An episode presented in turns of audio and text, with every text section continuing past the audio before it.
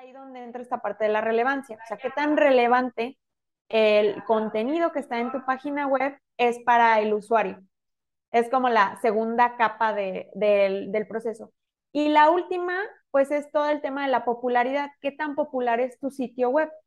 ¿Cuántos enlaces de afuera están apuntando a tu página web? Porque eso le da pues una mayor autoridad. Que era justo...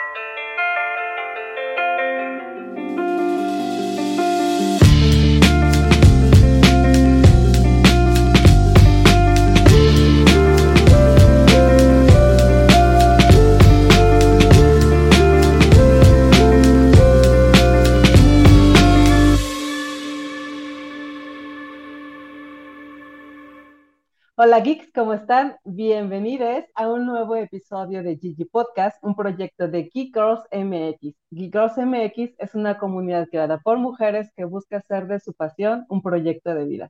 Yo soy Yani, hoy me acompaña en esta charla Verónica Madrigal y de invitada especial tenemos a Lupita Pérez, alguien con quien yo tenía tantas ganas ya de platicar desde hace rato. Lupita Pérez me cae súper bien, es una chava muy chambeadora que trae varias cosas interesantes, ya van a ver ahorita en la plática. Pero bueno, antes que iniciemos con nuestra charla, como siempre agradecerles a todos ustedes por acompañarnos en un nuevo episodio. Gracias por sus likes, gracias por darle share, suscríbanse a nuestro canal si no lo han hecho y a todas nuestras redes sociales nos encuentran como Kickers MX, en todas partes estamos así. Y bueno, pues si no lo han hecho, es un muy, muy buen momento para que lo hagan. Eh, también queremos agradecerle a RSS, como saben, es nuestro patrocinador gracias a él este proyecto sigue aquí subsistiendo. Este, así es de que muchas gracias, RSS. Eh, ya saben, es la mejor plataforma que pueden encontrar para subir su proyecto de podcast. Eh, también queremos recordarles que tenemos página web, nos encuentran como kickgirls.com.mx, ahí se pueden enterar de toda nuestra agenda a lo largo del año, tenemos varios eventos, no es solo el Gigi Podcast, sí tenemos una sección del Gigi Podcast, pero tenemos muchos otros eventos más, como el GG Talks, el Make Something Awesome y algunas otras charlas por ahí en medio y participaciones. Entonces estén atentos y pues nada, creo que ahora sí, después de los anuncios, podemos comenzar con nuestra charla. Bienvenidas, chicas. Gracias, gracias, Yanni, por seguir con este proyecto maravilloso, echándole ahí toda tu esencia y buena vibra, energía y demás. Y pues bueno, me toca estar hoy eh, ayudando a Yanni a llevar esta maravillosa charla que yo en lo, este, ahí se me fue la palabra, pero lo personal estoy emocionada porque es un tema que me gusta también mucho y no lo hemos tocado en el podcast hasta ahora. Entonces creo que va a ser súper útil para todas las chicas que están llevando sus propios proyectos, que apenas están arrancando. Maravilloso. Entonces, bueno, les presento a Lupita. Ella es especialista en marketing digital con más de cinco años de experiencia en el sector. Actualmente colabora en la empresa Rock Content. Es licenciada en Ciencias de la Comunicación, egresada del ITESO y recientemente concluyó su maestría en marketing digital, UX y analítica en IEBS. Tiene un blog de moda y le encanta hablar de marketing digital. Y pues por eso le invitamos, señorita. Bienvenida. Muchísimas gracias por la invitación, este, Yanni, Vero. La verdad estoy muy emocionada desde que me hicieron la invitación. Este, dije, no, sí, quiero participar y quiero pues poder platicar un poquito de, precisamente de, de todo el, el, la experiencia y el conocimiento que he podido ir adquiriendo a lo largo de los años, porque creo que siempre es importante compartir lo que conocemos para inspirar a más personas. Creo que eso es algo fundamental. Sí, sí, claro que sí. Y bueno, pues muchas gracias, Lupita, de veras por aceptar la invitación y venir a compartir con nosotros toda tu experiencia. Bueno, no toda, porque necesitaríamos más de una hora para que pero bueno, la esencia de, yo claro muy contentas de, que estés aquí con nosotros. Y bueno, pues vamos a empezar, vamos a empezar con un poquito de, background sobre ti, Lupita, sobre tu trayectoria, cómo es que empezaste en este mundo del marketing digital. Pues primero fue todo, eh, empecé como community manager. Eh, mi primer trabajo fue gestionar redes sociales y pues llevaba marcas de alimentos principalmente. De hecho, bueno, no sé si te acuerdas, ¿verdad? Pero ahí fue que nos conocimos, Jani, en uno de esos trabajos. este, yo era la community manager y también después ya empecé a generar contenido y pues como conforme fue, fue, fue adquiriendo más experiencia, fue que igual ya me dijeron de que, oye, pues vemos que te interesa mucho esto del marketing digital, pues te proponemos que seas estratega digital y bueno, se fue como la siguiente, el salto, ¿no? Que tuve. Y después de eso fue que ya eh, se presentó esta oportunidad en Rock Content, que es una empresa que se dedica al marketing de contenidos, que aquí precisamente fue donde me familiaricé más con el tema del SEO, ¿no? Porque ellos se especializan, como, en, como especializan en marketing de contenidos, pues sí, em, eh, una gran parte del enfoque es poder optimizar los contenidos para que puedan aparecer en los primeros lugares en, la búsqueda, ¿no?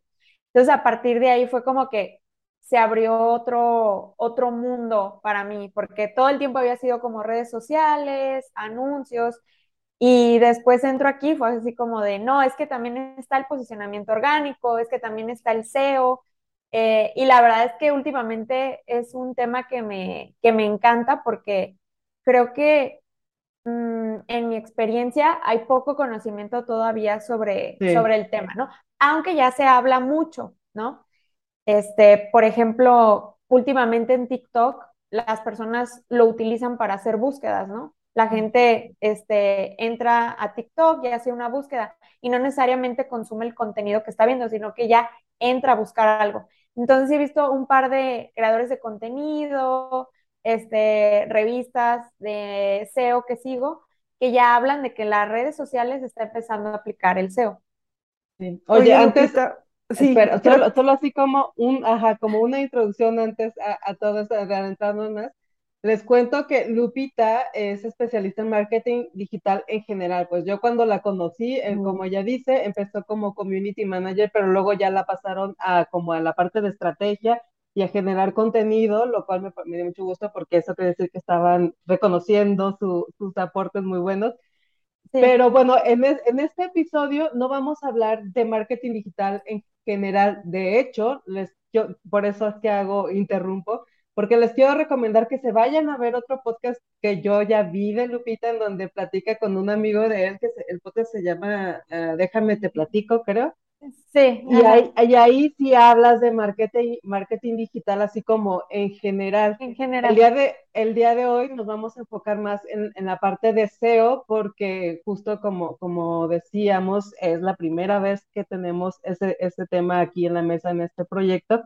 Y entonces, para quienes, igual la mayoría de nuestra audiencia sí está familiarizada, pero igual habrá alguien que no, solo como para, para que nos quede claro a todos qué es el SEO?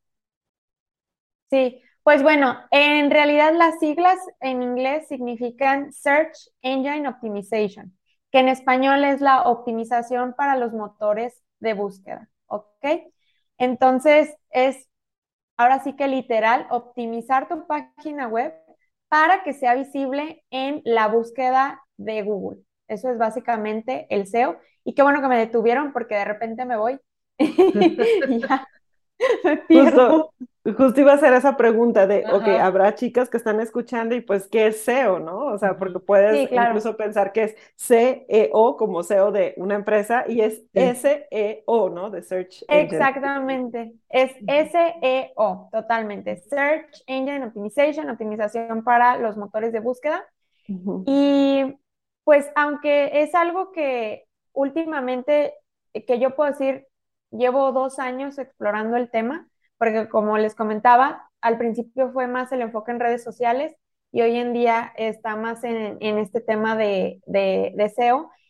Es algo que pues lleva mucho tiempo ya eh, ahí, ¿no? Eh, pero a partir del 2000 fue que ya se consolidó como, como lo conocemos hoy en día.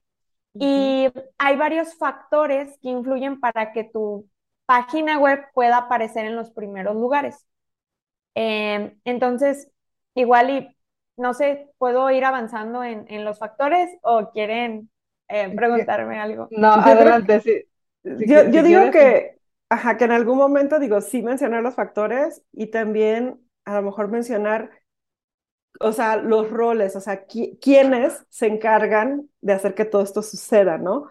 Porque a lo mejor van a entender como el concepto, ok, pero ¿quién lo hace? ¿No? O sea, Ah, ¿quién, dentro de la empresa hace esto? Dale, dale, vamos con los factores. Pues en realidad se divide, como se divide en tres áreas el SEO, está desde la parte técnica, está la parte de SEO en página y el SEO que viene de afuera, que eh, le da, o sea, son enlaces que apuntan hacia tu página web. Entonces se puede decir que por un lado está obviamente el especialista SEO, pero también la persona que se encarga de redactar contenidos para la página, por ejemplo, pues debe de tener noción de cómo funciona la parte de SEO en página, ¿sí? Y también en la parte técnica, pues es alguien, es un SEO, pues que sabe más de técnico. Entonces, en general, puede ser un especialista en SEO, pero hay obviamente estas diferentes ramas, ¿no?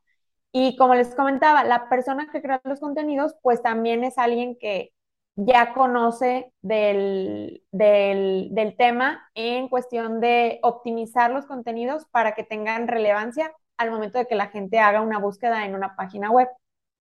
O sea, quien, con, quien crea los contenidos no es experto, pero sí conoce las bases que se necesitan para generar contenido. Pero quien es experto en SEO es alguien que se especializa haciendo un, curso, tomando un taller o como... Exactamente. Sí, en realidad, eh, pues yo algo que he notado es que la mayoría de las personas que se especializan en SEO, al principio lo han hecho, pero no saben que lo están haciendo. A mí me llegó a pasar mucho que a veces redactaba contenidos para un blog de una marca de alimentos y yo lo llevaba, por ejemplo, a que lo editara el copy y de repente me decía, ¿sabes qué? Hay que cambiar este título. Yo le decía, es que no, porque el título que me proponía era un título quizás muy ambiguo, que la gente realmente no lo estaba, eh, no es algo que buscaría, ¿no? Entonces yo sin querer le decía, no, es que mejor la gente busca más esto, entonces hay que, hay que utilizar esa palabra, ¿no? Entonces ya después de que, de que pasó esa, esa parte fue que yo me di cuenta de lo que era el, el SEO como tal y los beneficios que podía tener. Pero justo creo que algo que, que sucede mucho es que a veces, aunque redactes contenidos muy buenos, bien investigados, si no, si, si te pierdes como esa parte de optimizarlo para que aparezcan los motores de búsqueda, realmente pues tu artículo, por más bueno que sea, no va a ser visible de forma orgánica. Igual puede ser visible si pagas por anuncios, si le das difusión en redes sociales.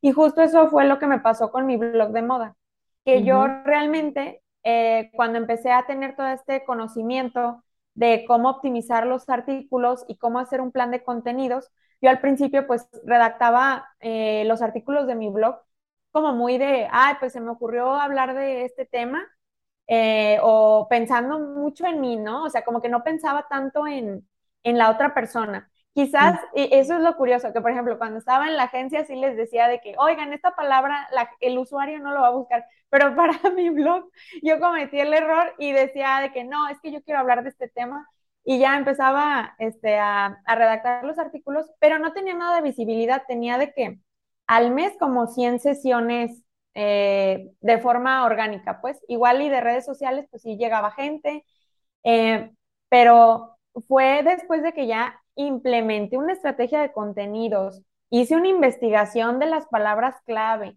me puse como en los zapatos del usuario, cómo hace la búsqueda, que ya en cuatro meses, seis que empecé a aplicar la estrategia, eh, las sesiones de 100 sesiones orgánicas que tenía eh, llegaron a mil, mil sesiones orgánicas. Con orgánico me refiero a que no son eh, pagados. O sea, es, Gracias por aclararnos eso.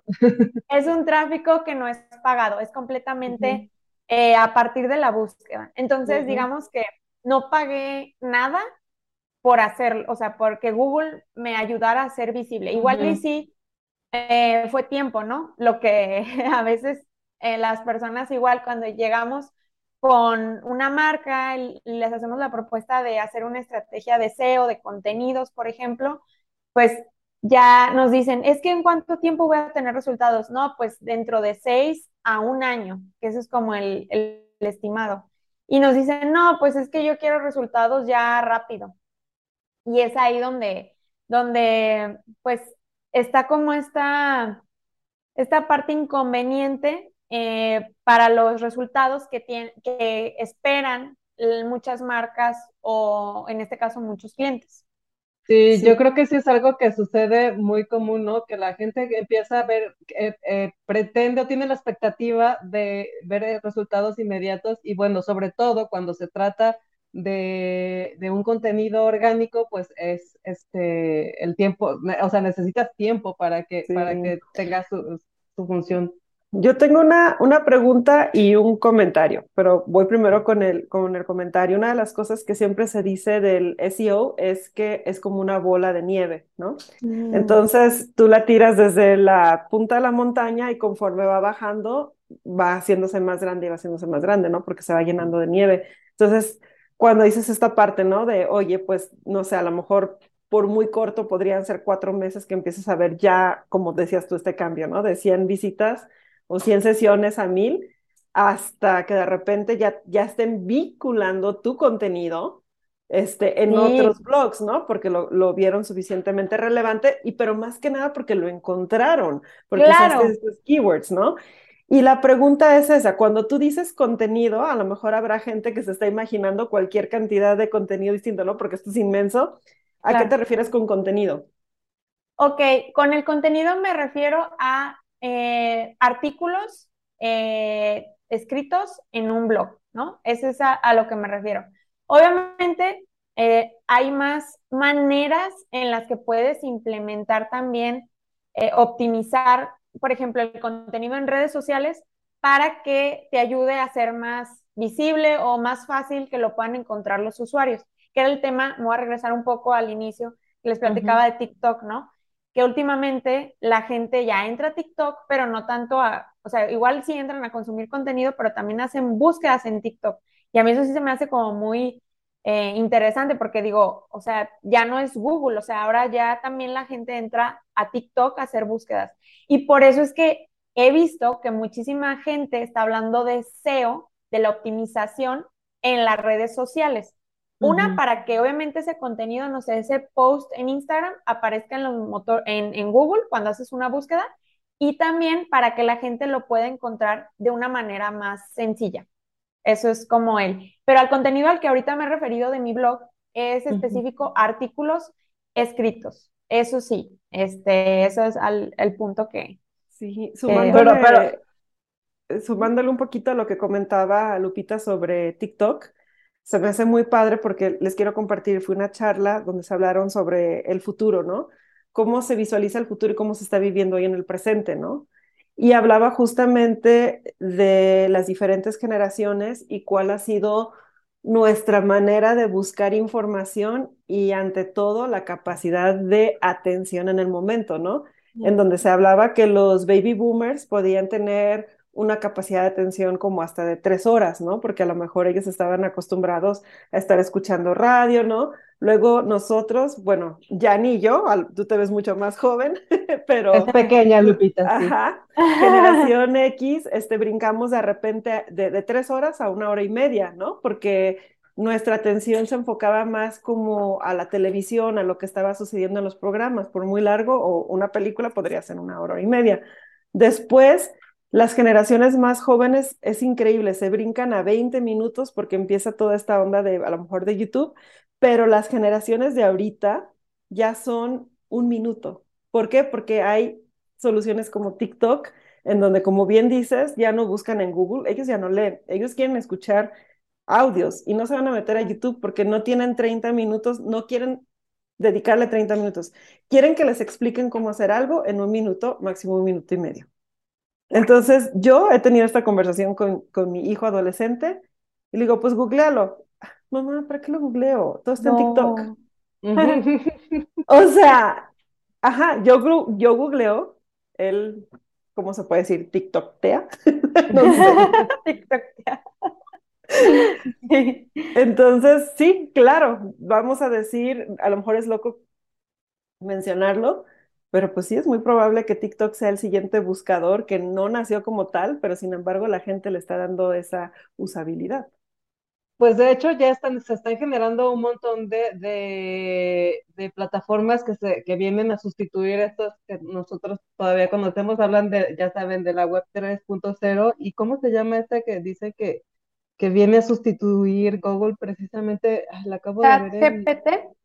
No, el chat GPT, bueno, es todo lo de la inteligencia pero no, es del mismo tema, pero ya sabes, con esta tecnología viene, por aquí la tenía, a ver, Deja ver si lo encuentro aquí. ¿Cómo se llama? Mientras lo encuentra Yanni, ¿qué opinas precisamente del, chat GPT, ajá, en cuestión de creación de, contenidos, ¿no? Porque se ha sabido que hay empresas que le dijeron bye a todos sus generadores de contenido y dicen, ay, de aquí lo libro en un minuto. Sí, una de ellas, de hecho, fue BuzzFeed. Este, BuzzFeed en Estados Unidos empezaron a implementar eh, chat GPT y algo que notaron es que muchos artículos coincidían lo que decían, o sea, era como, eran reseñas como de viajes y se repetía mucho.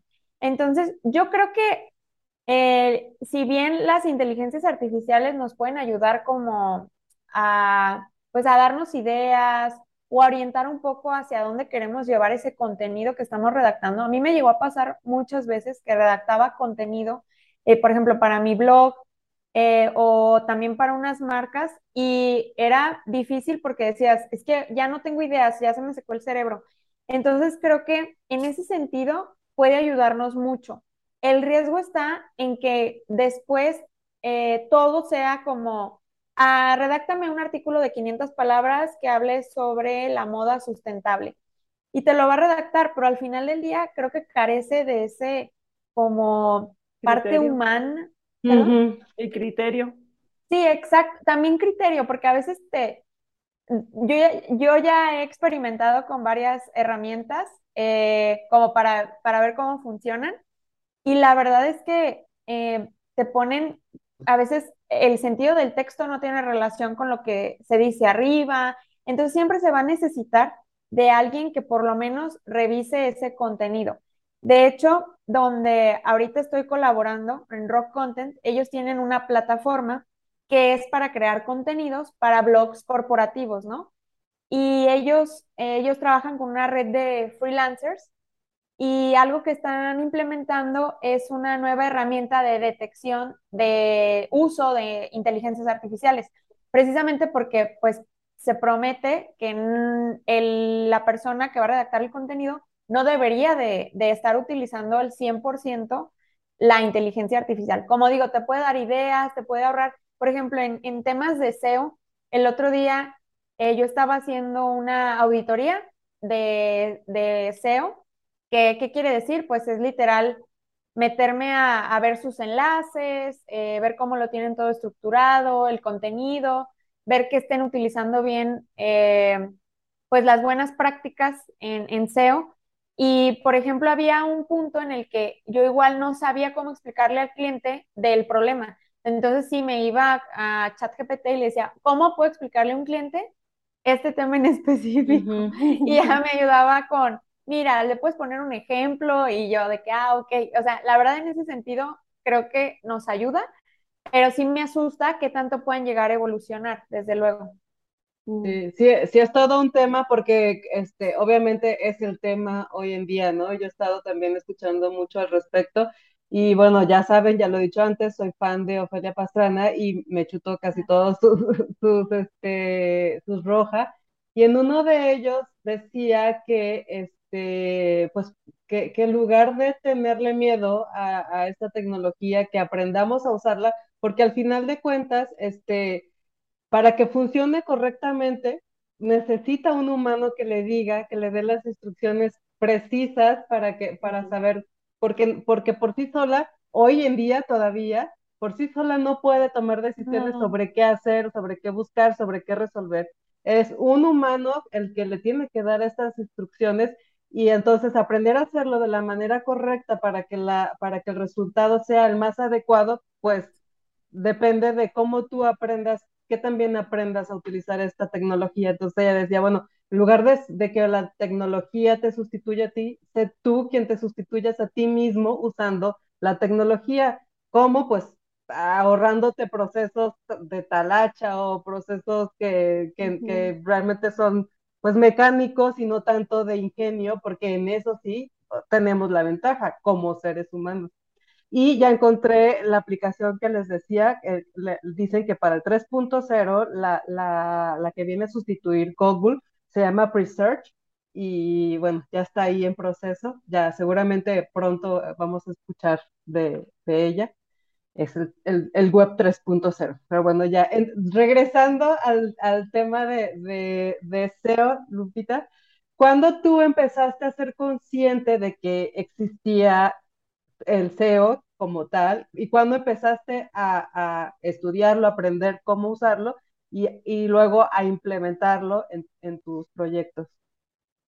Pues fue básicamente cuando entré a, a, Rock Content, que fue en en el 2020, bueno, antes de entrar como en todo el proceso eh, de, para, poder entrar a la, empresa, yo, ya había estudiado algunos eh, recursos, entonces fue entre el 2019, en el 2020, fue cuando ya empecé a ser más consciente de que, ah, ok, así funciona, ah, de esta manera lo puedo aplicar. Y pues hoy en día ya es algo que, como hago estas auditorías, no puedo evitar, por ejemplo, igual entrar a la, a la página web y ver que tengan bien los títulos, cómo tienen la estructura, las URLs de la página web, ese tipo de, de cosas que influyen en el posicionamiento. Que justo de eso quería platicar un poco. ¿Qué cosas eh, determinan o, qué es lo que, cuáles son esos, cuál es el proceso del, del SEO en general, ¿no? Entonces, por un lado, tenemos la, o sea, la base de, todo y, eh, me voy a enfocar sobre todo en los sitios web, porque ya después podemos hablar de las redes sociales y, qué cosas se pueden aplicar ahí, pero principalmente está el tema de rastreabilidad e indexabilidad. Ok, ¿a qué me refiero con esto? es que son muchos términos, de verdad. Sí. Es básicamente la estructura de tu página web, pero a nivel de enlaces internos, por ejemplo. Eh, hay páginas web que aunque en su menú tengan, no sé, por ejemplo, postres, igual esa, ese menú no está enlazado con una página que habla sobre postres. O sea, no hay un enlace entre eso, por ponerle un ejemplo. También tiene que ver en qué tan fácil es que tu página web sea, pueda ser encontrada por los robots de Google. Entonces, para eso, pues sí debes de tener como una arquitectura semántica. Pues, ¿Qué quiere decir? Que haya relación entre los títulos, entre los subtítulos de, tu página, entre las URLs. Em, es, por ejemplo, me ha tocado eh, ver páginas web que sus, las URLs de sus productos son, eh, es el número del catálogo. ¿Eso quién lo va a encontrar? O sea, nadie se va a poner a buscar XXH. 385.nn. Exactamente. Entonces, desde ahí ya tenemos un área de oportunidad. ¿Por qué no le pones el nombre por el que el usuario buscaría? Entonces, es como la, primer, la base, ¿no? ¿Qué tan fácil es que los robots puedan encontrar tu página web? Eso es a nivel de la estructura de tu sitio web. A veces se cree que el SEO viene después y no, realmente cuando ya, cuando estás trabajando en una página web, eh, que tú quieres hacer, no sé, tu e-commerce, por ejemplo, de perfumes, ya desde un inicio, eh, antes de que llegues como al, diseño web, primero estructura las páginas. ¿Qué van a decir? La descripción de cada página, los títulos, todo eso es súper importante. La siguiente etapa es la relevancia, o sea, qué tan relevante es tu página web y ahí es donde entra el contenido. Por ejemplo, eh, ¿qué texto, qué contenido ofreces? A veces, mm, por ejemplo, ahorita estoy trabajando con, una marca de alimentos y ellos, por ejemplo, es un producto muy innovador, o sea, es algo que poco se habla, les voy a platicar, es es, ellos venden fruta liofilizada. La fruta liofilizada es el, proceso de deshidratación es en frío en lugar de que sea por calor. Entonces, pues es un tema bastante nuevo, ¿no? O sea, pocas personas conocen de ese tema. Pero al ser un producto innovador es importante que haya un contenido que le pueda explicar a la gente de qué trata tu producto. Entonces ahí donde entra esta parte de la relevancia. O sea, qué tan relevante el contenido que está en tu página web es para el usuario. Es como la segunda capa del proceso. Y la última, pues es todo el tema de la popularidad. ¿Qué tan popular es tu sitio web? ¿Cuántos enlaces de afuera están apuntando a tu página web? Porque eso le da pues una mayor autoridad, que era justo lo que tú platicabas, Vero. O sea que también después de que ya tu página web es muy conocida o tu blog, este, ya eh, igual otros sitios lo empiezan a ver y ya te empiezan como a enlazar desde, desde afuera y, y pues ahí es cuando se nota que pues tu página web es popular y Google pues le da una mayor eh, importancia, ¿no? Entonces, esos son como los pilares. La, ¿Qué tan fácil es encontrar? Esta parte de rastreabilidad, indexabilidad, relevancia y qué tan popular es. Entonces, quedamos que son esas tres cosas, rastreabilidad, indexabilidad y popularidad. ¿Y las tres las trabajas al mismo tiempo o te vas como por, por, por bueno, no, supongo que al mismo tiempo, desde que lo estás construyendo, desde que estás generando el contenido para tu página web o para lo que sea que estés haciendo, ya estás pensando en que tiene que cubrir, cubrir estos tres pilares, ¿no?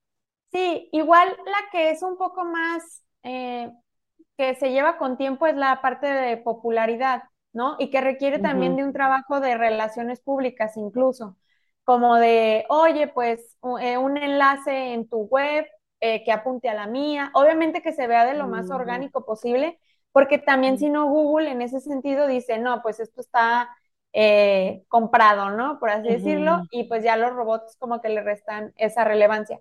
Entonces, sí, el trabajo es, casi siempre va todo como por, eh, al mismo tiempo, ¿no? Desde que la, la creas y cuando estás creando el contenido, que en este caso yo hablaba de artículos del blog, pues también es primero, eh, no sé, igual que imaginemos que queremos hablar de, de chat GPT, ¿no? En un artículo. Lo primero que vamos a hacer es eh, ver cómo las personas están buscando ese tema, ¿no? En este caso, pues hay herramientas gratuitas. Eh, Google AdWords te da eh, una herramienta de palabras clave. También hay otra plataforma que se, gratuita que se llama Uber Suggest, que ahí también puedes ver como las palabras clave y el volumen que hay de búsquedas. Y bueno, ahí ya tenemos la palabra clave. Entonces ya sabemos que en el título la tenemos que incluir, que durante el artículo lo tenemos que incluir, pero ojo, que no se vea tampoco robotizado ni muy forzado, porque también ahí, pues, puede eso jugar en, tu contra, ¿no? Al momento de que redactes el artículo. sí, de meter la palabra a fuerza, ¿no? Así Ajá, muchas veces, de hecho. Y al amanecer, eh, perfumes, cuando paseábamos por el campo, perfumes, y ya saben, que nada que ver. De hecho, era algo que me comentaban mucho eh, hace, eh, uno de mis clientes fueron unos periodistas y ese era algo que, algo que me comentaban, porque yo los estaba capacitando para que sus artículos pudieran aparecer en los, pues en la primera página por lo menos, ¿no? De Google. Y ellos me decían, es que se ve muy robotizado. Y yo, no, pues es que puedes usar sinónimos, no tienes que repetir la palabra, este, enlace ese contenido con otro contenido relacionado y todo eso, aunque no lo crean, funciona. No, sí, yo sí te creo y de, seguro Vero también, porque Vero ha tenido la manera de comprobarlo. oh, sí. Sí, digo, finalmente esa situación es lo de keyword stuffing, ¿no? Entonces es cuando exageras en meter keywords o el mismo keyword muy cercano, ¿no? Entre párrafos. Entonces sí, de hecho ya esto está considerado, según yo, como una práctica de black hat. Black hat. Black hat. Ajá. Sí, te iba, te iba a comentar, Em, ¿cuál sería la forma segura eh, para comenzar a popularizar tu página web si eres nuevecita, apenas no estás, ya hiciste tu keyword research, ya dijiste, ok, voy a trabajar con esto, la gente lo busca así, voy a meter esas preguntas en mi contenido, pero pues realmente, ¿no? Tu, tu página es nueva. ¿Qué es lo que tú le aconsejarías a las geeks que comenzaran a hacer para como promover un poquito estos este, backlinks sin que se considere como que, no, que Google vaya a pensar, ay, me los, los compró los... Los compró. Ok, súper buena pregunta. Lo primero sería empezarle a dar eh, difusión en diferentes canales, ¿no? Esos artículos, eh, promoverlos en, en, redes sociales, o sea, que la gente, que los publiques ahí mismo. Si tienes una base de datos, que también lo, lo pongas como en, en un newsletter eh, que puedas estar enviando mensualmente, porque eso le va a indicar a Google que está recibiendo tráfico, ¿no? De alguna uh -huh. manera esas personas cuando vean tu publicación en redes sociales o entren a tu, a tu correo que enviaste de, de newsletter, pues lo van a ver y, y, ya ahí la gente te va a visitar. Otro punto creo que es literal, pues ir tocando puertas en el sentido de que si hay una persona que tiene un contenido similar y pues tú también, ahí sería ver de qué forma se puede trabajar una colaboración. Solo que sí teniendo mucho cuidado de que no se vea forzada. Forzada se puede ver, por ejemplo, que diga, clica aquí o cosas así, ¿no? Sin embargo, si tú pones como un enlace como de, con una misma palabra que lleve tráfico a tu, a tu página web, pues ahí va a ser completamente eh, diferente porque se va a ver muy natural, ¿no?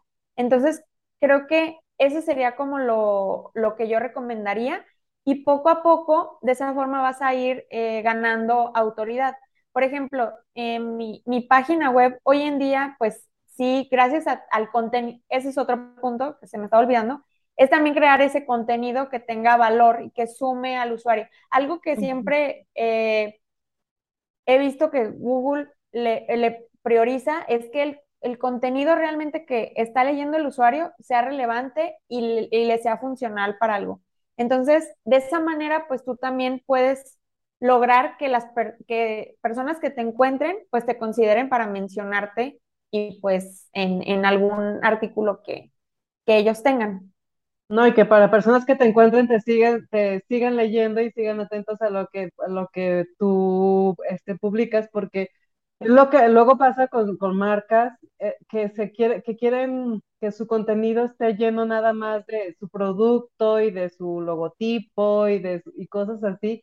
Y, y, y bueno, pues eso no genera audiencia leal, o sea, lo, lo, ves un día, pero pues si no te ofrece nada de utilidad y solo te está poniendo el logotipo y el producto enfrente, pues no es una cuenta que tú como, como usuario quisiera seguir, porque pues no te está ofreciendo nada, no te está, no te está aportando nada más de que sí, no te genera verla. Ajá, exactamente. Y eso creo que es algo con lo que de repente se batalla, ¿no? Cuando, cuando estás haciendo, otra, eh, planteando un, un plan de, sí. de, contenido con, con algunos clientes. Fíjense que me gustaría, digo, ya tu, tuvimos por aquí de invitada a, a esta a Flor de Venus, que yo soy súper fan de sus velas, pero si yo tuviera que mencionar una marca que siento que está haciendo las cosas bien, son ellos. O sea, su página es muy fácil de navegar, encuentras de volada los productos, pero tienen un juego tan padre entre su newsletter y ojo, siento que los newsletters de repente entre que mueren y no, ¿verdad? Porque solamente los que Yo son creo muy que fanáticos no de la marca, pero honestamente los que sí son muy fanáticos de la marca sí lo van a abrir. Los que no, sí. directamente a la basura. Creo que ese es un, este es un falso rumor, fíjate, porque yo he estado eh, justamente en algún momento lo pensaba y este, ahora que, que estoy tan involucrada en, en, pues, en todo esto, eh, los newsletters realmente sí traen conversiones y sí, y, y, sí son de, o sea, sí son relevantes para la audiencia. Sí, cuando tú te tienes inscribiste. Cuando tienes una buena base de datos, Exacto. obviamente. Pero sí son importantes dentro del proceso.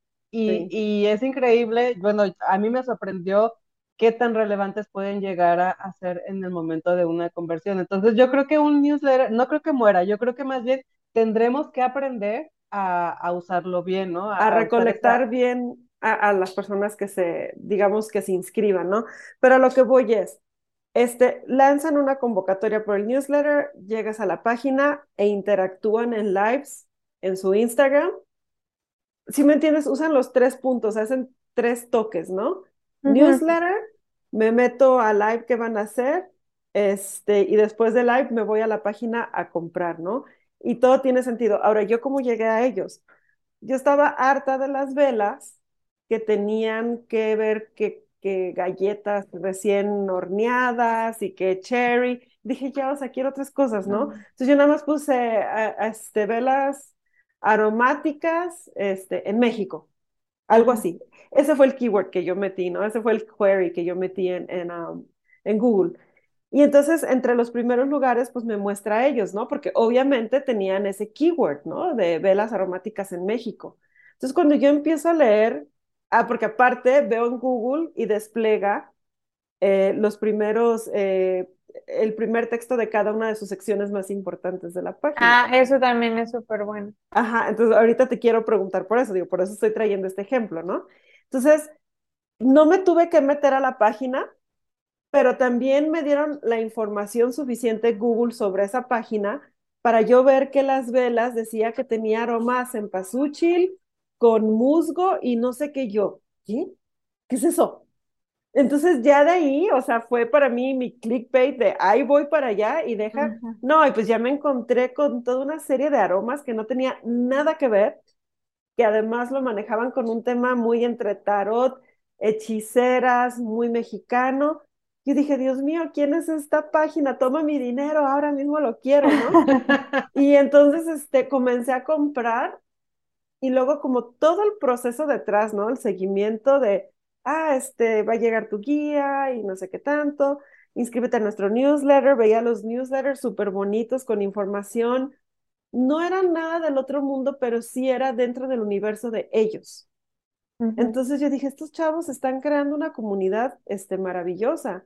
Y hace poquito me llegó un newsletter de entrale a la venta confetti, ¿no? La venta confetti es que si estás comprando en ese momento del live, te regalan piedritas. Yo soy fan de las piedras, o sea, ah, entonces... Lo que es ah, conocer a su target, ¿no? Ajá, acá, exacto. Ajá, acaba de comprar Verónica Madrigal, aquí vea tu paquetito de, de piedritas, que son de este tipo, ¿no?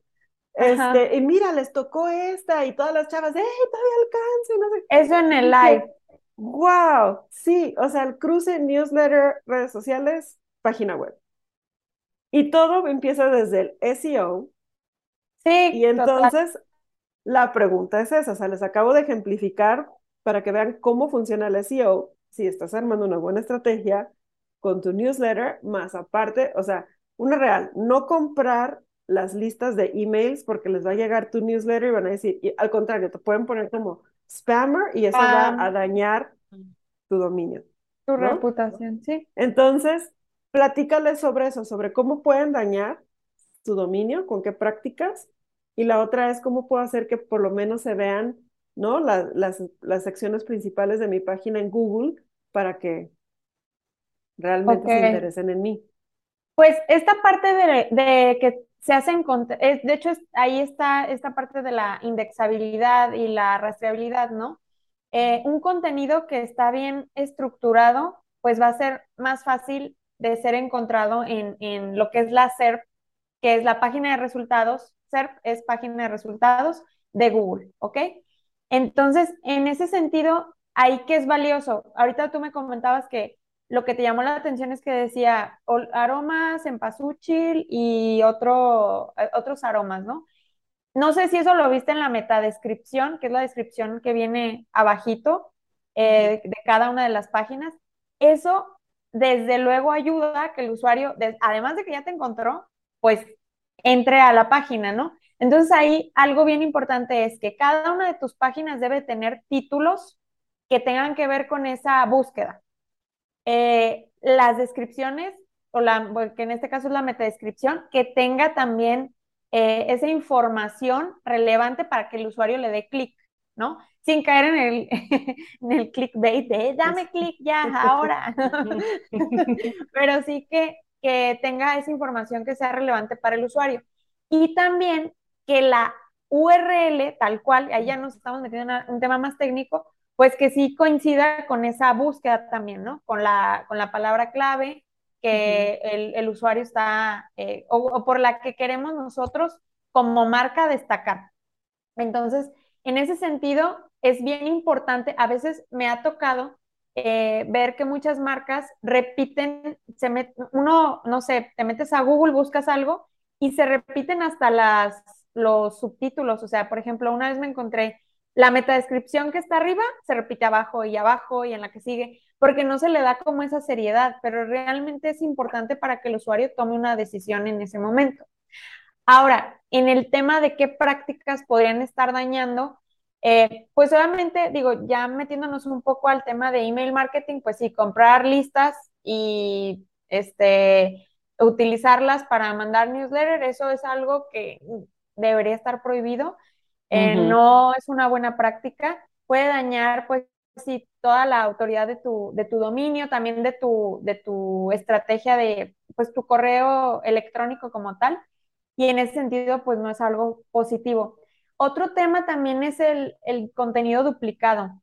Cuando tú empiezas a duplicar contenido, o sea, literal, copiar y pegar, y en, aunque tu dominio sea diferente, eso también al final eh, vas a, va a hacer que Google pues tome solo a uno como principal y a los otros pues no les va a dar autoridad. De hecho, eso me pasó con, una, con un cliente que tenía, eh, eran como diferentes era un mismo negocio, pero tenían sitios web diferentes para cada país, ¿no? Uno para Colombia, otro para Chile, otro para México. Estábamos generando contenido para su blog y nosotros pensábamos que solo lo estaban publicando en uno. No, lo empezaron a replicar y al final, ¿qué pasó? Pues le restó autoridad y, nunca pudieron obtener tráfico. Y por más que les decíamos, no, es que eso no se debe de hacer, este, luego es el mismo contenido, o sea, obviamente eh, pues Google se da cuenta, el algoritmo se da cuenta, los robots, y pues al final mm, la estrategia no, no funcionó en ese sentido. Y otro punto muy importante a considerar es los links que son tóxicos que apuntan a tu página web. Hay muchísimos enlaces que... Defíneme el link tóxico. Yo me Casinos. tóxicas. Cierto casino con un animal ah, que está ahí muy... Ok, ok, ok, ya. Empiezo, a entender. Es un enlace que, se, de acuerdo con Google, no es eh, positivo para tu página web. Puede ser hasta por el simple hecho de que en lugar de que diga algo como Em, o sea, el, mismo enlazado es clic aquí, clic aquí. Imagínate que en su sitio mm. web, el, sitio web que te está enlazando dice clic aquí, clic aquí, y varias veces se repite como tu sitio web. Eso podría ser tóxico para tu, para tu autoridad, para tu dominio como tal. Y este, también sitios web que no tienen una autoridad alta o que realmente su contenido no sirve. O sea, de esos de esos portales que igual tienen muchos anuncios, la página tarda en cargarse, todo ese tipo de factores los toma en cuenta eh, Google y dice, sabes que este enlace pues no, está, no te va a ser tan favorable eh, para ti, ¿no? Y es ahí donde entra este enlazado tóxico, así se llaman, toxic links en inglés.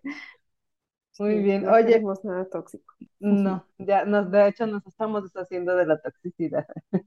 Eso es importante, eh, hasta en las páginas web. Sí, sí, digo, porque estamos hablando ah, de páginas web, me hablo, Lupita.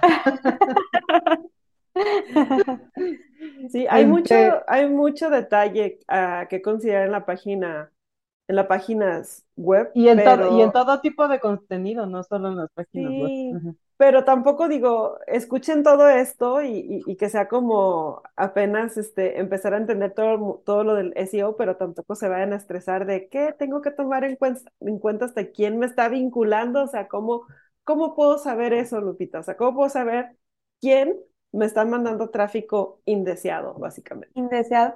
Hay varias herramientas, hay una que se llama MOZ, M-O-Z, en esa tú tienes una prueba gratuita, tú enlazas tu, tu pones tu, sitio web y te hace una auditoría e inmediatamente te dice cuántos enlaces tienes tú, pues, tóxicos. También hay otras herramientas como SEMrush, S-E-M Rush, R-U-S-H. Ahí también eh, puedes hacer una auditoría y ver cuántos enlaces eh, tóxicos están apuntando hacia tu página web.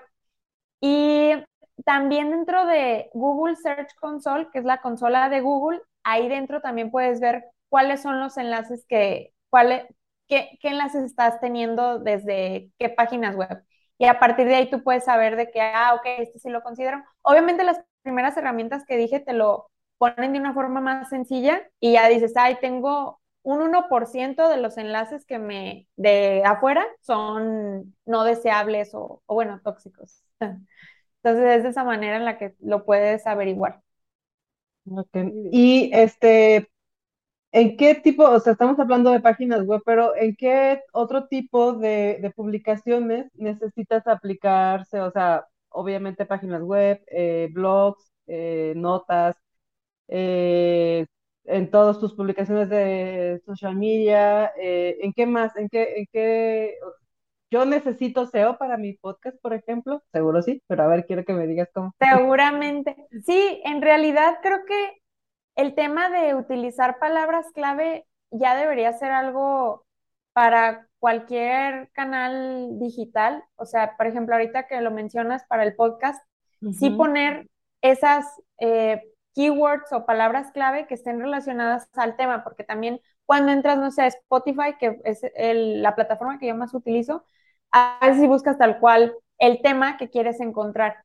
En YouTube también, por ejemplo, la descripción, la forma en la que tienes ordenados tus eh, videos, tus listas de reproducción, también que tengan como palabras clave que estén relacionadas a, a ese tema principal que tú quieres posicionar. Entonces, incluso a la, en las imágenes, incluso el video, cuando lo subas, debe tener la palabra clave. O sea, en realidad es casi eh, aplicarlo en, en, todo, ¿no? Para que sea más fácil de ser identificado por los usuarios y también, pues obviamente, por, por los robots, ¿no? De, de Google, de YouTube y... Sí, o sea, y, y, es que como en, en, como base, como algo, como el principio de SEO, es como ser congruente, ¿no? Con lo que, con tu, que, que tu contenido sea congruente con lo que tú estás ofreciendo. Total. ajá, porque supongo que empezando por ahí, ya pues Google te empieza a, a ¿cómo se dice? Sancionar cuando no existe esa congruencia. Y bueno, también es básico, ¿no? Es sentido común casi, casi. Sí, realmente, aunque, ah, y a veces aunque es algo de sentido común, muchas personas y muchas marcas lo omitimos, ¿no? Porque decimos, ay, y lo orgánico, no, mejor paga pero incluso hasta para que tus anuncios, por ejemplo, de búsqueda en Google Ads funcionen de una mejor manera, si tu página web tiene una buena estructura, con mayor facilidad vas a tener una mayor relevancia. Entonces, hasta para lo que es pagado, te puede beneficiar, aunque no lo, no lo creamos. Y otro factor importante también es la carga de tu página web, ¿no? Este, eso es otro factor que, también toma en cuenta esta parte de, del SEO, porque si un sitio web es lento, de por sí ya te está dando una mala experiencia de usuario, pero también incluso, pues, cuando los robots están haciendo la búsqueda de, de lo que buscó el usuario, este, pues no lo va a encontrar con tanta facilidad porque la página web está bien pesada. Entonces ahí también la velocidad eh, influye bastante. Entonces, son como que muchas cosas y sí, como mencionaba Vero, pues tampoco la idea es asustar con en este podcast. más bien hacer, ser un poco más conscientes de la importancia también del posicionamiento orgánico, que no solamente son los anuncios y las redes sociales, ¿no? Que también es toda la parte orgánica que, que pues es importante. Sí, Oye, Lupita, por tengo una pregunta por ejemplo, digo, ahorita, aparte de lo que quería decir junto con esto de que no se me estresen, eh, vale la pena conocer cómo funcionan las cosas, pero vamos a decir, yo soy una emprendedora que no tengo tiempo para eso, o sea, sí quiero que mi página esté bien, pues contratas pero aquí, a ajá, sí, o sea, contratas a un especialista. Contratas a Lupita. O te conviene tener a alguien in-house, o sea, ¿cuál sería como tu consejo? Porque sabemos que cuando estás emprendiendo, normalmente pues el budget se va mucho pues para generar el producto que estás tratando de vender, ¿no? Pero sin embargo esto es como también importante. Entonces, la pregunta va hacia, agarro a alguien este, in-house, que me freelancen, o qué es lo mínimo que puedo hacer para que me empiece a ayudar antes de ya decirle un sí a un especialista y que siempre trabaje conmigo hasta el fin de mi empresa, ¿no? Claro. Pues lo primero sería mm, tú mismo hacer un análisis de, de qué, cómo te va a buscar tu, tu, consumidor. Creo que eso es bien importante, o sea, preguntarnos cómo es que buscaría el, el usuario. Ahorita tú nos pusiste un ejemplo, eh, velas aromáticas en México. Entonces, como la búsqueda más simple. ¿no? Que, y, es, y es el público al que ellos querían llegar, ¿no? Personas que estuvieran buscando eso. Entonces creo que ese sería como lo primero, hacer como una lluvia de ideas de cuál sería, cuáles son las posibles búsquedas que pueda tener ese usuario, tal cual. No, pues si tú ya tienes bien definida como tu, tu persona, tu público potencial, ya ahí este, definir en esa lluvia de ideas cómo te buscaría, de qué maneras te pueden encontrar. Ya el segundo paso sería, por ejemplo, hacer uso de estas herramientas que son gratuitas y empezar a ver, ah, esta búsqueda sí tiene volumen, o ah, esto sí lo voy a poner de esta manera, lo voy a escribir de esta otra. Entonces sería como el, primer paso, ¿no? A una escala pues igual chiquita, ¿no? De que tú vas empezando y lo quieres hacer eh, por ti mismo. Ya el segundo paso sería igual eh, contratar a un especialista si tu presupuesto es algo limitado, pues puede ser como freelance y que esa persona le dé seguimiento. Y por último, pues ya sería eh, contratar a alguien que estuviera pues 100% dentro de tu, de tu empresa, ¿no? Eh, yo creo que es bien importante que cualquier emprendedor o, o, si cuando estés empezando a, a crear una página, seas tú mismo que quien sepa, tenga noción del tema para que tampoco te topes con eh, situaciones en las que igual ya no sepas hacia, dónde es o si lo que te están entregando sí es o no. Entonces, en ese sentido, yo sí recomiendo que por lo menos tú tengas esa noción de búsquedas, que eso lo defines mucho cuando haces tu, pues tu comprador potencial, ¿no? tu buyer persona, que es como el, el, término en inglés. Tu principio pero en las compras. Ajá, exactamente. ¿Cómo te busco? O sea, ¿cómo lo buscaría? Ese yo creo que sería lo, lo principal. Y créeme que las personas, o sea, los clientes con los que he convivido lo saben. No, es que a mí me encuentran porque buscaron esto. Y, y dices, wow, y es verdad, o sea, es la, la búsqueda pues más, más común. ahora sí que jugar un poco a 100 mexicanos dijeron de cuál es, cuál es la respuesta más común. Sí. y sí es un poco de, explorar y, de, y de, probar y corregir y así, ¿no? O sea, sí, obviamente eh, tienes una lista de, posibilidades, pero muchas veces si te das una o dos rondas en lo que encuentras esas palabras clave eh, ideales. sí, completamente. Sí, no, no, si, si, quieres terminar de decir eso. Porque... Sí, digo, también es algo, como mencionabas, es ir probando eh, como qué es lo que te funciona mejor.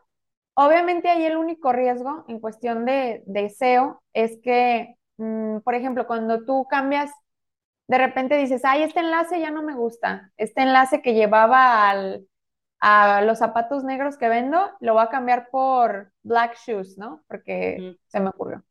Ahí el problema es que cuando la gente, imagínate que ya estaba bien posicionada zapatos negros en la primera página de Google y luego lo cambias a black shoes, si no haces una redirección correcta, pues ya dejó de, o sea, ese posicionamiento. Perdiste todo eso, ajá, exactamente. Es lo único. Así, malas decisiones. Pero bueno, yo creo que más que asustar a todos los que nos están escuchando, es como hacer conscientes, porque digo, ah, para mí es eso, me estoy haciendo consciente de lo importante que es que considere estos aspectos si estoy emprendiendo algo, porque bien vale la pena, o sea, de por sí es un esfuerzo y es una inversión la que haces cuando empiezas con un proyecto, entonces creo que sí vale la pena que lo consideres pues con la finalidad de que funcione mejor, ¿no? De, que, de, que, de que tu esfuerzo rinda mejores frutos. Entonces, si bien no lo puedes hacer tú completo como, como, como lo ideal, sí considerar que existen estas cosas y buscar la manera de cubrirlo. nada más, o sea, ser consciente de que existe y, y que funciona y cómo es que funciona y para qué funciona, porque la verdad es que también no, digo, ahora si tienes mucha lana para aventarte miles de campañas y pagar y todo eso, pues incluso para eso también te sirve, ¿no? Porque también ahí, o sea, es, tienes, tienes más herramientas para llegar a tu público al público adecuado. Oye, y comentabas hace ratito sobre el user experience también en el SEO. ¿Cómo, qué, qué, papel tiene, qué, qué relevancia hay, en que tengas un buen, eh, una buena experiencia de usuario con el SEO? Yo te lo puedo platicar de la parte de diseño, pero de la parte de SEO, cuéntame tú. Pues, por ejemplo, en el, desde la búsqueda, yo creo, de cómo la, apariencia que tiene tu página web en el, en el buscador, en Google, cuando tú haces una, búsqueda y lo que nos comentaba Vero, ¿no? Lo de velas aromáticas, la descripción, eso también es experiencia de usuario porque de cierta manera eh, el, el, contenido que se está ofreciendo desde ahí es que sea relevante, ¿no? Ese sería como el primer paso, ¿no? De que te encuentren y que como usuario te brinde una buena experiencia porque es es relevante, se muestra una propuesta de valor y también tiene una llamada a la acción. Esos son como las tres partes fundamentales, ¿no? Después, ya que el usuario entra a tu contenido, pues que lo que le muestres siga siendo relevante, hay una propuesta de valor y también eh, pues haya llamada a la acción para que el usuario le puedas indicar cuál es el siguiente paso dentro de su, de su viaje con, contigo, ¿no? En, la experiencia con, la marca. Entonces es ahí donde, donde podría entrar eh, la, experiencia de usuario y la parte de SEO. Sí, porque veo que tienes aquí, eh, bueno, cuando te presentamos hablábamos de que tenías maestría eh, en You, y, me llamó mucho, sí, y bueno, y analítica también, ¿verdad? Que bueno, eso sí me da un poco más de idea de que, cómo en qué te sirve acá, pero, pero dije, bueno, user experience, pero porque yo en mi visión limitada estoy muy acostumbrada a asociar el user experience con el diseño, obviamente. Sí, claro, completamente. Y sí, este, dentro del, del mismo máster, obviamente vimos toda la parte que les comentaba, ¿no? Como desde la búsqueda también hay una experiencia de, de usuario, ¿no? Considerando estos tres factores principales, la relevancia, la propuesta de valor y la llamada a la acción, ¿no? Que es lo que se tendría que estar evaluando para que el usuario realmente, pues, entre y le indiques qué sigue, ¿no? Como de, ah, ok, es descubre más. O en, en ese sentido, lo que veíamos de, de, las velas aromáticas, ¿no? Que ahí no supe ya cuál fue la llamada a la acción, pero sería como también esa parte. ¿Cuál fue la llamada a la acción? Pero que cómpralo ya. Compra. cómpralo, pero pues ya. Ajá, no, en, esa parte del search creo que fue más que nada visitar, ¿no? El, el landing Ah, visitar, ok. Entonces, este fue darle clic ahí y pues ya a partir de ahí también creo que eso es muy importante, ¿no? O sea, si estoy haciendo, eh, si, si tengo algo orgánicamente en, en Google, ¿a dónde es el primer impacto ¿no? que voy a tener en cuanto entre a la página, porque eso depende mucho más lo que ya decías, de si carga rápido y todo este show. Este, eh, depende mucho si de ahí ya tienen mi atención, ¿no? Y que lo mismo pasa con la publicidad, si haces este, alguna campaña SEM, pues también el call to action, si es comprar, agendar, o sea, dónde te llama y asegurarte, porque cuántas veces no se ha escuchado de que pagar una, una una campaña y ándale que cuando dan clic no servía el formulario. Todo Exacto. Lo que ahí. Entonces, como que corroborar también que, que los links funcionen, que estén bien. Este, pero sí, era más que nada eso. Y creo que ahí lo principal fue ver el impacto de, de la landing page, ¿no? Este, que, que sí fuera llamativa, que rápidamente pudiera consumir la información y no por decir rápidamente significa que fuera pobre la información o poca, sino que había lo justo y lo necesario, tanto visual como texto, para yo poder entender a grandes rasgos de qué trataba la marca si era la primera vez que la visitaba. Wow, eso es súper importante entender la, la marca. Eh, cuando entras a, a, una página web, justo pues tienes que, eh, le tienes que resolver al usuario ciertas preguntas, ¿no? Como por ejemplo, ¿qué es tu producto? ¿Cómo comprarlo? ¿Cómo usarlo? Eh, ¿Por qué tú y no otro? Que creo que es la más difícil. La más importante y la más difícil, sí. Exactamente. ¿Dónde comprarlo también? Esa es otra, otra pregunta. Y creo que una vez que tengas, y, creo que esto lo podemos sumar al tema que comentábamos antes, ¿no? Que también puede utilizar un emprendedor o alguien que va empezando como a vender sus productos, pues también incluso resolviendo estas preguntas, ¿no? ¿Qué es tu producto? Eh, ¿Cómo eh, usarlo? ¿Cómo comprarlo? Eh, ¿Por qué? ¿Dónde? Ese tema, yo, yo creo que resolviendo esas preguntas, sumando el tema de las palabras clave, te puede ayudar a orientar tu página web de manera que sea más fácil de ser encontrada por tu público potencial. ¿No? Sí, totalmente. Y pues bueno, este es todo un, recorrido así a grandes rasgos de lo que es el SEO, pero antes de que nos vayamos, también quiero que platicamos de otra de las cosas que te encantan a ti, que es de moda y del blog de moda que tienes. Cuéntanos un poquito de eso antes de, pasar a la parte final. Ay, muchas gracias por preguntar. Justo eh, quería comentarles que después de que yo empecé a implementar esta estrategia, eh, me buscó un editorial importante porque encontró un artículo en, era, la, era el fragmento destacado, ¿no? Que es cuando haces la, o sea, el primer resultado. Y me contactaron por ese artículo y me dijeron, ay, la, queremos utilizar tu artículo, eh, obviamente te, te vamos a pagar. Y creo que ha sido la primera vez que he visto como que el blog tiene como esta, este retorno, ¿no? Porque casi siempre había sido como colaboraciones, pues eh, un ganar-ganar, o incluso a veces ni ganar-ganar, ¿eh? O sea, gratis la mención.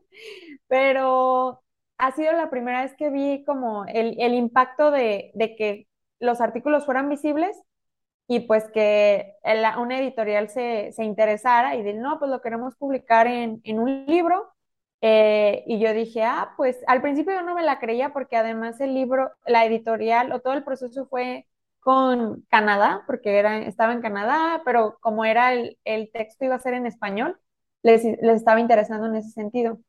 Entonces, creo que sí es importante para cualquier creador de contenido eh, considerar pues esta parte también un poco más estratégica de cómo estás orientando pues los contenidos que estás generando, ¿no? Y pues eso me quedé impactada, además de haber incrementado el tráfico, pues toda esta parte de, que ya te busquen, ¿no? Y, también algo muy interesante que quiero sumar es el hecho de, comentábamos, crear comunidad. Se cree que crear comunidad es redes sociales y de que, ay, sí, este, es que tienes 10 mil seguidores y es que tienes, no sé, los 11 mil, 18 mil, sí es importante, pero al final de esa cantidad, ¿cuántos son los que realmente te compran? Te consumen. O, Ajá, o realmente están enganchados con tu contenido. Entonces creo que una parte bien importante al momento de crear comunidad es justo los boletines o los newsletters, ¿no? Eh, la gente que se suscribe porque ellos se suscriben porque les interesa el contenido, ese es tu cliente que realmente, o, la persona que va a estar ahí al, pendiente de ti. Entonces intentemos llevar como, no, casarnos con las redes sociales y también llevar como la formar la comunidad también dentro de nuestra, dentro de nuestra página web. Porque mañana pueden cerrar TikTok o mañana pueden cerrar o te pueden cancelar la cuenta porque por una mala suerte de que lo que sea, ¿no? O sea, sí, sí, sí. Que ya ha pasado, ya ha pasado. Sí, ya ha pasado. Muchos creadores. Yo he perdido tres cuentas de TikTok y no sé ni siquiera por qué. O sea, de que ya no me acepta la contraseña y ya no ha habido manera de que la recupere.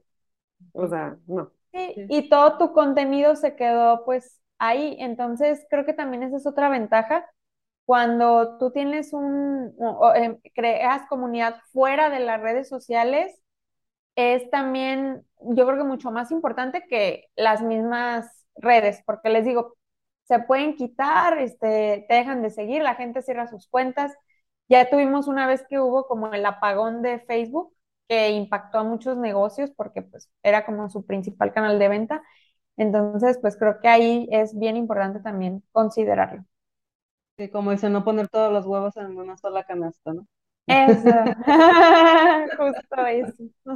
Sí.